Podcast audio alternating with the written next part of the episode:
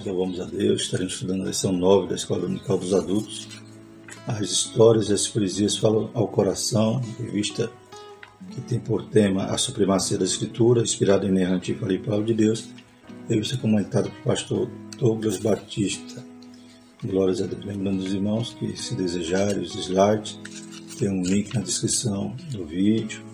Quem está assistindo no Instagram, basta ir na BIOS e tem um link para o canal. Os irmãos também se inscrevam, compartilhem, curtam, para que esse material possa alcançar outros professores. O textual da nossa lição diz: Estou aflitíssimo, vivifica-me, ó Senhor, segundo a tua palavra. Salmo 119, versículo 107. Verdade prática: os livros históricos e poéticos mostram a soberania e a sabedoria divina. O relato dessas verdades produz fé e esperança em nossos corações. Então, vamos falar sobre né, esses livros, né? Estamos estudando sobre a mensagem, o conteúdo da mensagem da palavra de Deus. E hoje a gente vai falar sobre os livros históricos, sobre os salmos, né? sobre os livros de sapiência, como veremos aqui, que nos demonstra que né, Deus no controle de tudo e nos demonstra também como devemos adorá-lo, como devemos né, nos portar diante do seu poder Aleluia, tem um coração contrito, um coração, aleluia, humilde diante desse Deus maravilhoso. Então vamos extrair né, de forma bem sucinta, é claro, um estudo panorâmico a respeito desses livros. Os objetivos da lição destacar as narrativas de Josué, Juiz e apresentar as histórias dos reis de Israel e Judá, conhecer a estrutura e características da literatura bíblica poética e de sabedoria, mostrar os princípios práticos para a vida cristã. Estaremos falando sobre os livros históricos, sobre os livros poéticos e no final vamos falar sobre a mensagem de cada um de maneira prática. Leitura bíblica em classe 5, Deuteronômio 6, 20 a 25 e Salmo 119, 105 a 108. Deuteronômio 6. Quando teu filho te perguntar no futuro dizendo que significam os testemunhos e estatutos e juízos que o Senhor nosso Deus vos ordenou, então dirás a teu filho: Éramos servos de Faraó no Egito Porém, o Senhor, com mão forte, nos tirou do Egito. E o Senhor, aos nossos olhos, fez sinais e maravilhas, grandes e terríveis contra o Egito, contra o Faraó e toda a sua casa. E dali nos tirou para nos levar e nos dar a terra que jurara a nossos pais. E o Senhor nos ordenou que cumpríssemos todos esses estatutos, que temêssemos ao Senhor nosso Deus para o nosso perpétuo bem, para nos guardar em vida como no dia de hoje. E será para nós justiça quando tivermos cuidado de cumprir todos esses mandamentos perante o Senhor nosso Deus, como nos tem ordenado. Salmo 119 Lâmpada para os meus pés a tua palavra e luz para os meus caminhos. Jurei e o cumprirei, que guardarei os teus justos juízos. Estou aflitíssimo, vivifica-me, ó Senhor, segundo a tua palavra. Aceita, eu te rogo, as oferendas voluntárias da minha boca Ó Senhor, ensina-me os teus juízos. A introdução da lição diz o seguinte: a Bíblia faz uso de gêneros literários para expressar a revelação divina. Para contar as histórias do povo de Deus, os livros históricos servem-se da literatura chamada de narrativa. Os livros poéticos e de sabedoria recorrem ao texto lírico, com o propósito de despertar sentimentos. Em vista disso, a lição de hoje estudaremos as experiências e as instruções relatadas nesses livros cuja mensagem fortalece o nosso coração. Então temos né, todas as narrativas nos livros históricos, demonstrando ali o poder de Deus, o cuidado de Deus, o seu juízo também, quando o povo né, se rebelava, desobedecia, sua misericórdia, né, quando o povo se humilhava, buscava o Senhor, se convertia, Deus agia de misericórdia. Então a gente vai ver todo o poder de Deus durante a história. Vamos ver nos livros sapienciais, nos livros poéticos, os conselhos de Deus, né, para que nós possamos ter instruções né, que fortaleçam os nossos corações, que nós possamos ser verdadeiros adoradores, louvado seja o nome do Senhor. Então, é a riqueza, né, tanto os livros históricos como os livros poéticos, como veremos na lição. Primeiro tópico, as histórias do Antigo Testamento. Vamos falar dos livros históricos. Primeiro subtópico, os livros históricos. Após a morte de Moisés, Deus chamou Josué para liderar o povo na conquista da terra prometida. As gerações seguintes, para assegurar a segurança, disputaram o espaço com outras nações, os registros dessa experiência com Deus e da posse da terra são chamados de livros históricos. Então, que, quais são os livros históricos? Né? Lembrando da lição 4 da estrutura da, da Bíblia, a gente viu né, que os primeiros cinco livros é o Pentateuco, como estudamos na lição passada. Acabou o Pentateuco, começa então Josué. Então, a partir dali começa os livros históricos, que vai falar sobre essa narrativa, sobre né, a tomada da terra, sobre né, as disputas, guerras, tudo debaixo né, ali do controle, né, da ordem, né, da providência de Deus. Glórias a Deus. Então, vamos falar também, como já citamos, né, sobre as rebeliões, tudo Deus, né, ainda tendo graça e misericórdia sobre o seu povo, cumprindo ali a promessa que Deus fez aos patriarcas, conforme nós lemos em Deuteronômio, né? Deus havia prometido dar aquela terra, como diz aqui no verso 23, e dali nos tirou para nos levar e nos dar a terra que jurara aos nossos pais. Né? Então Deus é fiel. São total de 12 volumes que retratam a história de Israel, desde a entrada em Canaã, cerca de 1400 a.C., até o tempo de Esdras, e Neemias, cerca de 400 a.C. Nesse período, Israel experimentou providência, proteção e o juízo divino. Então, todos esses essas experiências Israel teve ali né, de Deus, providência, Deus proveu, Deus sustentou, Deus deu vitória, Deus derrubou muralhas que nós conhecemos, protegeu e também Deus aplicou seu juízo quando o povo né, não cumpriu os estatutos. Esse relato demonstra que Deus controla o curso da história. Então, tudo Deus agiu para que se cumprisse, né, para que Canaã fosse dada ali a Israel conforme Deus prometera. Segundo subtópico, as histórias do juiz. Então, depois de Josué, começa então o livro de Juízes. Claro que, como já falamos aqui dessa narrativa de, dos livros históricos, não para em Josué. Né? Temos depois Samuel, temos reis, crônicas, vai até o tempo de Esdras e Neemias. Mas tem esse período da história chamado Juízes. Depois de Josué, os juízes governaram Israel até o profeta Samuel. São cerca de 400 anos da história, com a atuação de 12 líderes. Então, o livro de Juízes vai mostrar uma fase ali em que não havia monarquia, havia uma teocracia, porém o povo não, não obedecia, como veremos aqui. Nessa época não havia rei em Israel, cada um andava como queria. Né? Então, Juízes 21, 25 vai dizer: Naqueles dias não havia rei em Israel, porém cada um fazia o que parecia reto aos seus olhos. É claro que durante esse período, né, no livro de Juízes, Deus levantava ali alguns líderes para libertar o povo no momento que estavam sendo oprimidos, sendo subjugados por alguma nação por castigo, né, como veremos daqui a pouco. E Deus levantava alguns juízes, mas esses juízes não eram reis. Né, eles né, dirigiam o povo ali em algum período, só que a maioria do período era como diz aqui em Juízes 21, 25. Como não tinha um rei, né, não tinha uma liderança, não tinha uma dinastia, né, ou seja, né, passa um rei, é, dá continuidade ali à sua descendência, não, não havia nada disso. Então, no período dos juízes, talvez até obedecia alguma, alguma direção, mas na maioria do tempo não havia rei, também não obedeciam a Deus, porque na verdade era para viver debaixo da teocracia e cada um fazia o que era reto aos seus olhos. E normalmente, como diz aqui na lição, por essa razão a nação entrou em declínio espiritual e fez o que parecia mal aos olhos do Senhor. Como resultado, os israelitas foram subjugados pelas nações vizinhas. Então, por causa dessa rebeldia, por causa dessa desobediência, normalmente eles caíam na mão de algum inimigo. E Deus permitia que algum inimigo subjugasse. Apesar disso, mediante o arrependimento do povo, Deus levantava libertadores para resgatar Israel da opressão.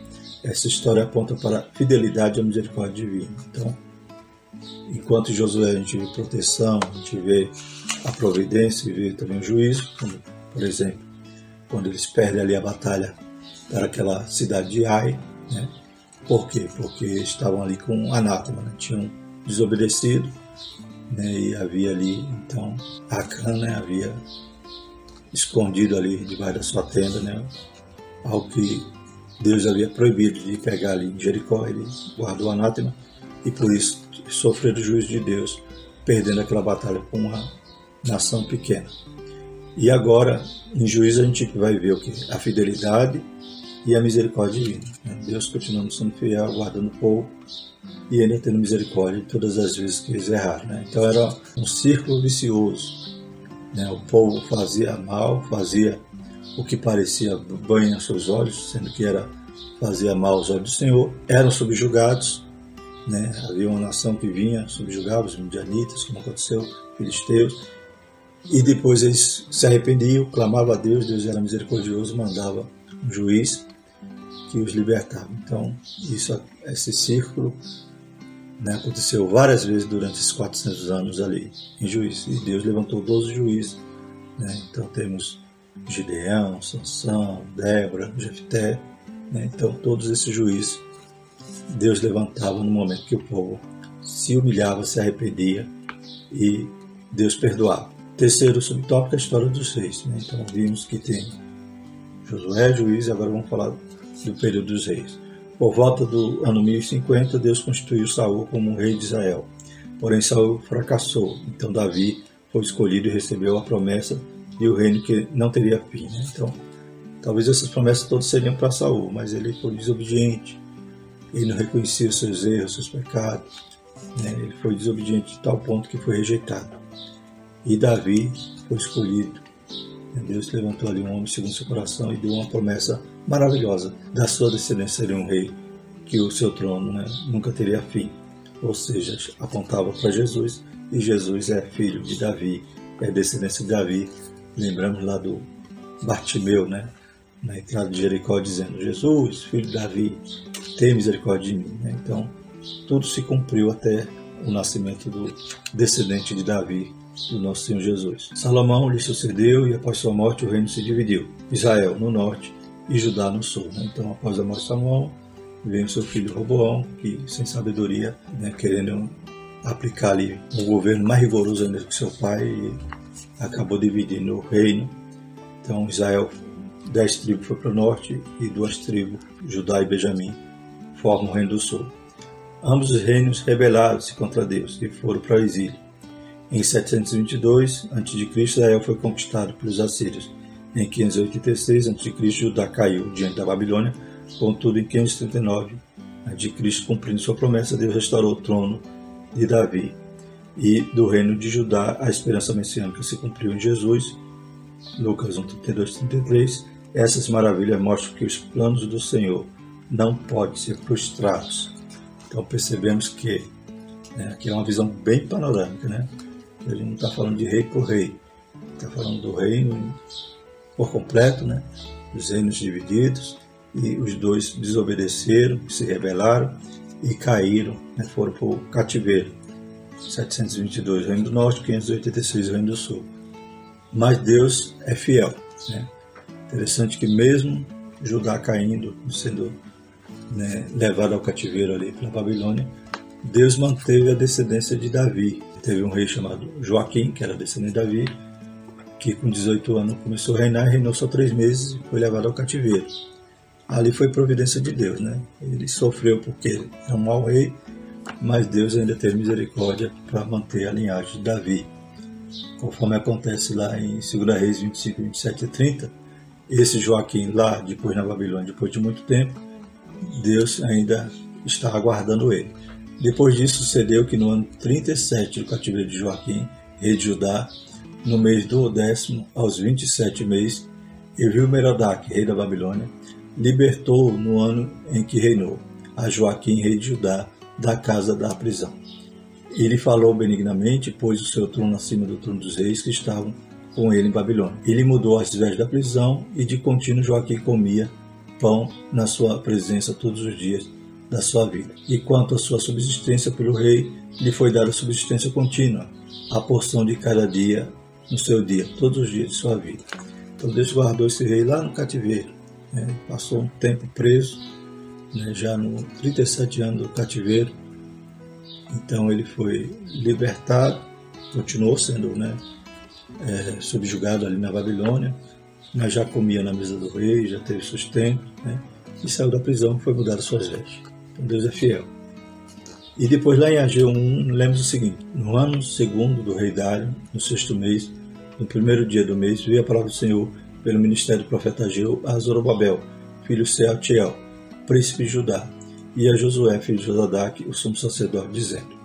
Então aqui vai citar esse, né, esse governador chamado Zorobabel, filho de Sealtiel. Então todos eles é a descendência de Davi, né? Sealtiel é a descendência de Joaquim. Então Deus guardou e libertou depois né, Judá do cativeiro e ainda mandou um descendente de Davi tomando conta ali do povo na primeira levada.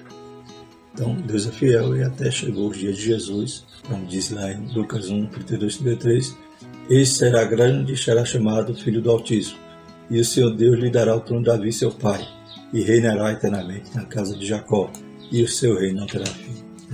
Então Deus é fiel.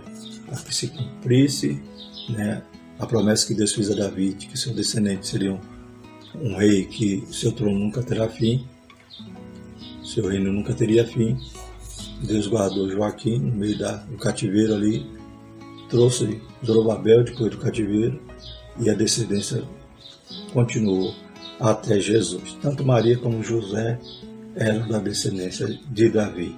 Louvado seja o nome do Senhor. Deus é fiel e está no controle de tudo. Né? Tudo se cumpriu para que o Messias nascesse. Glórias a Deus. Vamos para o segundo tópico, os livros poéticos e de sabedoria do Antigo Testamento. Então temos o livro poético, que vamos ver aqui, alguns são escritos né, de forma de prosa e outros de poesia. Primeiro subtópico, os livros sapiensais e poéticos. Cinco livros do Antigo Testamento são chamados de escritos sapiensais. Então a gente sabe que a Bíblia está dividida nesses grupos e a gente pode localizar lá na Bíblia esses cinco livros juntos. São chamados de escritos sapiensais e poéticos porque ensinam a sabedoria por meio da poesia ou da prosa. São eles Jó, Salmos, Provérbios, Eclesiastes e de Salomão. Eclesiastes foi escrito quase todo em prosa, e os outros livros foram redigidos em sua maioria em forma de poesia. De modo geral, a prosa retrata o modo como normalmente falamos, e a poesia expressa sentimentos, especialmente mediante versos que atingem o intelecto e as emoções. É claro que quando for procurar né, os textos em poesia nesses livros poéticos, a gente vai estranhar um pouco, porque a nossa poesia aqui do Brasil, a gente está acostumado com rimas. E a poesia, ela não é sempre rimas. Ela é, ela é escrita de uma estrutura né, que demonstra ali o sentimento, a beleza. Né? Então não necessariamente tem que ter rima, mas não deixa de ser o estilo poético. Na Bíblia, esse gênero literário trata da aplicação da verdade divina à experiência humana. Refere-se à sabedoria prática mais do que teórica. Né? Então veremos que esses livros sapiensais não nos traz ali especulações, né? como os filósofos que se diziam sábios, mas né, ficavam nas suas especulações. O livro não, já é uma sabedoria prática, já é para haja assim, né? Então como a gente estudou é, a respeito que a Bíblia é nosso guia, né, então nós sabemos que só nos tornamos sábios, ou seja, essa literatura sapiencial só tem efeito na nossa vida quando nós a praticamos. Então não adianta eu conhecer, eu tenho que viver a palavra de Deus, tenho que praticar a palavra de Deus. Então é uma sabedoria prática e não teórica. Eclesiastes, Provérbios e Jó, segundo subtópico. O tema de Eclesiastes está na frase: é tudo vaidade, indicando a efemeridade da vida humana. Então, Eclesiastes é um livro, né, alguns consideram pessimista, né, que diz que tudo é vaidade, vai tratar ali né, de experiência que o sábio Salomão teve e acabou constatando ali que tudo debaixo do sol, nada novo é e é vaidade. Então, quando ele fala que não há nada novo debaixo do sol, ele quis dizer o quê? Que se você viver uma vida simplesmente humana, simplesmente material, é, é tudo vaidade. Então, debaixo do sol. Então, debaixo do sol é tudo vaidade acima do sol não é.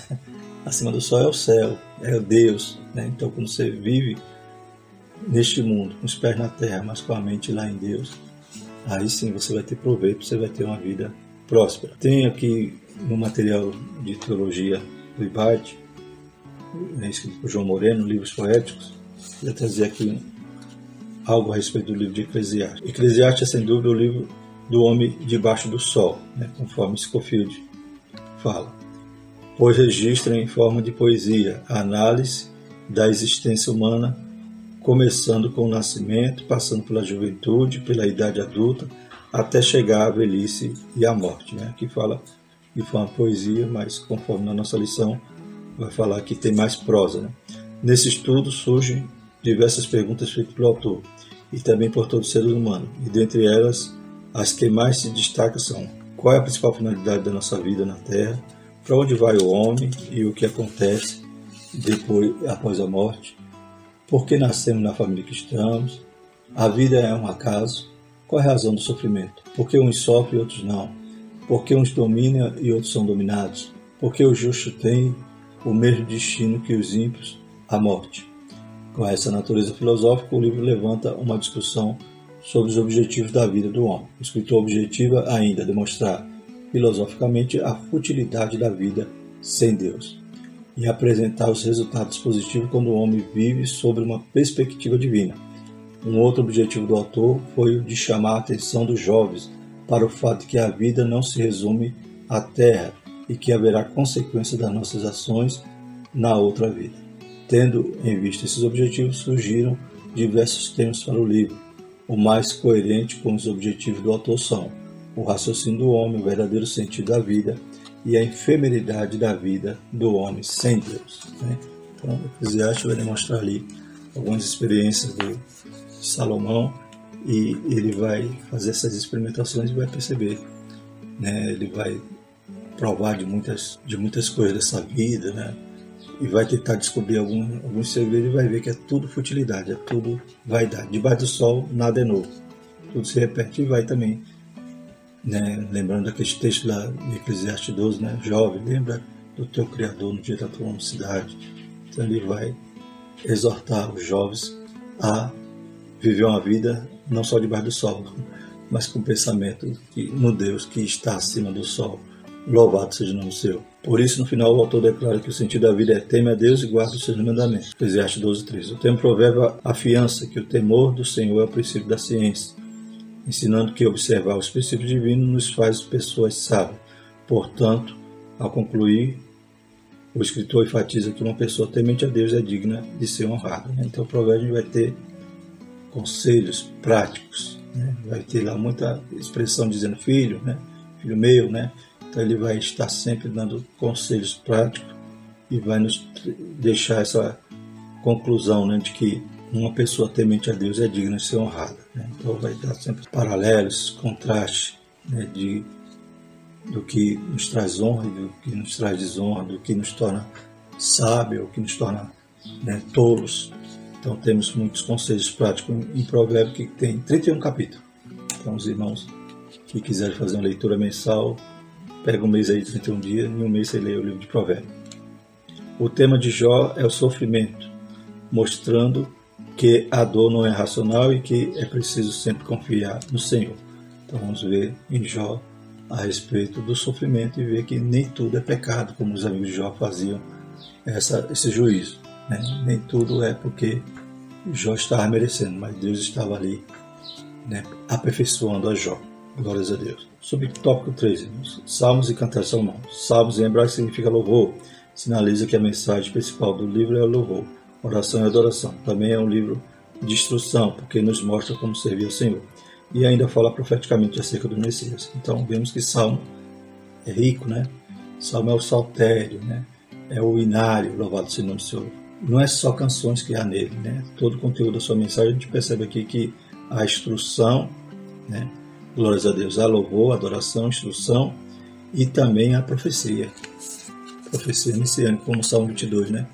Lê o Salmo 22, você vai ver ali, parece uma entrevista, né? Parece que depois que Jesus ressuscita, alguém chega nele para entrevista e fala sobre a cruz. Está lá no Salmo 22, né? A, a profecia falando sobre o que Jesus ia passar ali na cruz. Glórias a Deus. Nesse aspecto, considera-se como um verso-chave o Salmo 29, 2. Dai ao Senhor a glória devida ao seu nome. Adorai o Senhor na beleza da sua santidade. O livro de Cantares ilustra o compromisso, a intimidade e o amor que deve existir no casamento.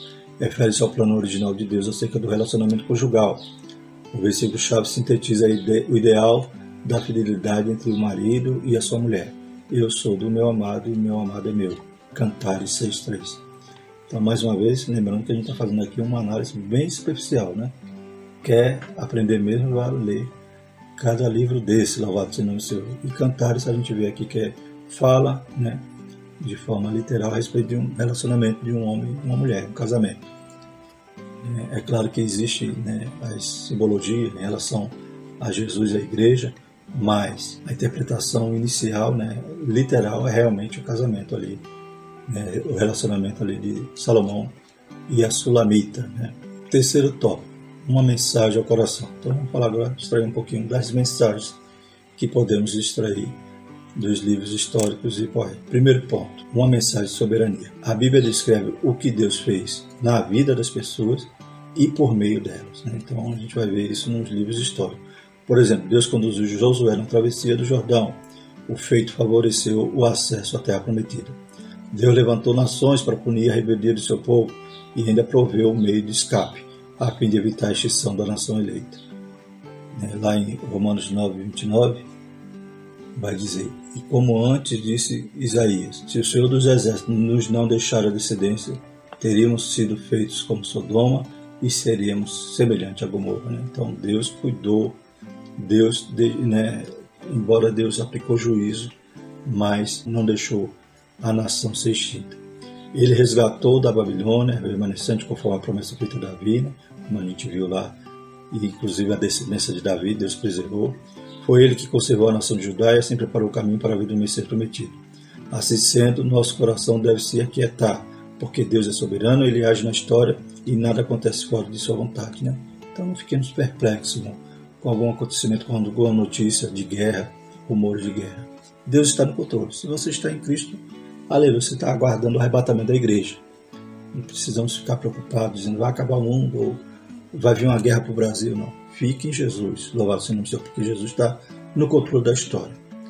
Jesus cuida de tudo e tudo vai se cumprir cabalmente conforme a sua palavra. Em Mateus 10, 29 e 30 diz: Não se vende dois passarinhos por um centil, e nenhum deles cairá na terra sem a vontade de nosso Pai. E até mesmo os cabelos da vossa cabeça estão todos contados. Glórias a Deus. Segundo subtópico, a mensagem de sabedoria. Deus é a fonte da sabedoria. Então vamos falar agora sobre a mensagem dos livros poéticos e sapiensais. Né? E o propósito da sabedoria é agradar a Deus. Deste modo, todo conselho prático está subordinado à sabedoria divina.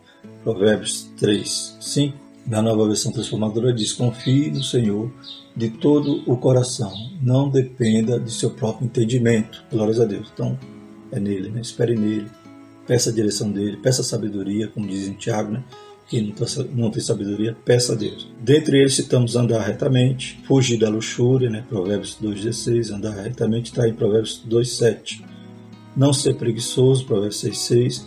Manter boa reputação, Provérbios 22,1, que diz, mais digno de ser escolhido é o bom nome do que as muitas riquezas, e a graça é melhor do que a riqueza e o ouro.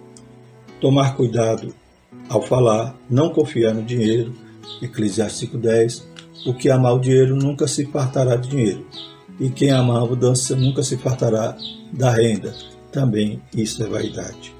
Viver com alegria, Eclesiastes 9,7, remir o tempo, Eclesiastes 12,11, manter a integridade, Jó 1,22, aceitar a repreensão, Jó 5,17, confiar no Senhor, Jó 19,25, desfrutar do amor verdadeiro, Cantares 8,7, no entanto, essas ações não devem ser observadas de forma legalista.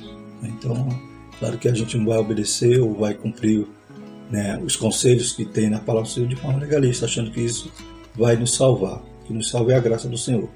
Elas devem ser o resultado do toque divino no coração humano. Né? Tantas obras, né, como viver santo, deve ser algo que você retribui, né? como diz o salmista, que darei eu em troca todos os benefícios do Senhor. Né? Tomarei o cálice da salvação. E o terceiro e último subtópico, uma mensagem de adoração. Né? Então, vimos a mensagem dos textos sapiensais, né, de sabedoria, e, continuando os, os livros poéticos, a mensagem de adoração.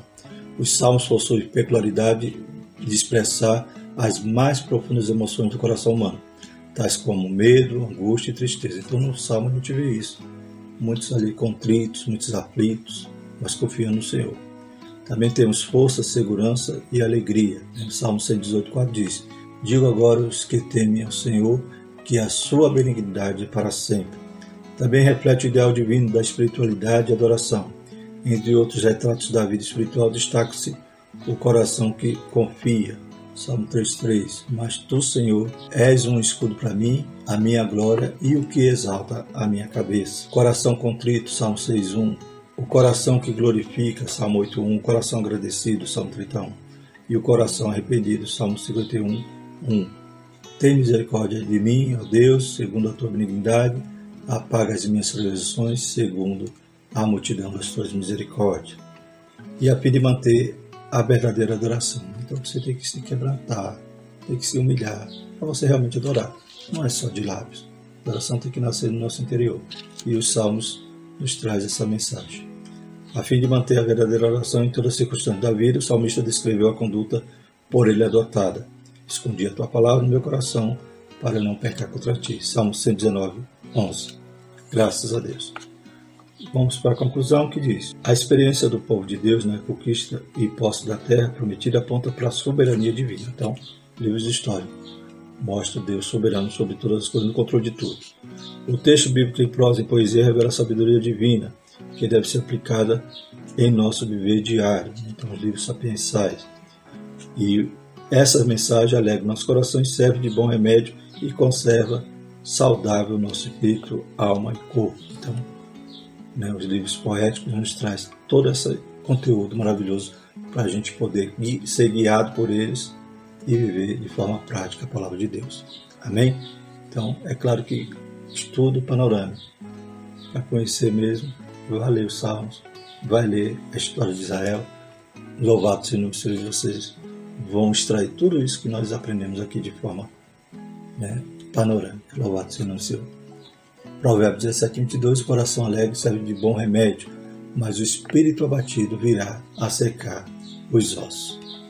Graças a Deus. Próxima lição estaremos estudando a respeito agora das profecias que despertam e trazem esperança. Amém? Então estamos estudando cada grupo da Bíblia, demonstrando as suas mensagens, seus conteúdos de forma resumida, é claro, mas que possa nos gerar sede para ir buscar mais, né? Glórias a Deus. Ele está dizendo ali naquela fonte tem, aleluia, tal água, aleluia. Você vai lá beber, você tem aí a fonte, aleluia, que jorra água para a vida eterna nas suas mãos, a palavra de Deus. Amém? Vamos orar, agradecer ao Senhor por isso tudo. Deus Santo, Deus poderoso, te louvamos, Pai, que nós também possamos guardar, Senhor, a tua palavra no nosso coração, para não pecar contra ti para poder te adorar de forma sincera, Pai, poder ter essa experiência, Pai, que os santos estiveram contigo. Deus poderoso, abençoa a tua igreja, vai visitando, Pai, também todos aqueles que compõem a escola dominical, dando uma missa espiritual para cada um, Pai, despertando aqueles que ainda não fazem parte. Deus Santo, obrigado pelo, pelo teu cuidado, pela tua misericórdia. Continua nos livrando do mal, em nome de Jesus. Que a graça do nosso Senhor e o amor de Deus e a comunhão do Espírito Santo permaneça sobre nós, hoje e sempre. Amém.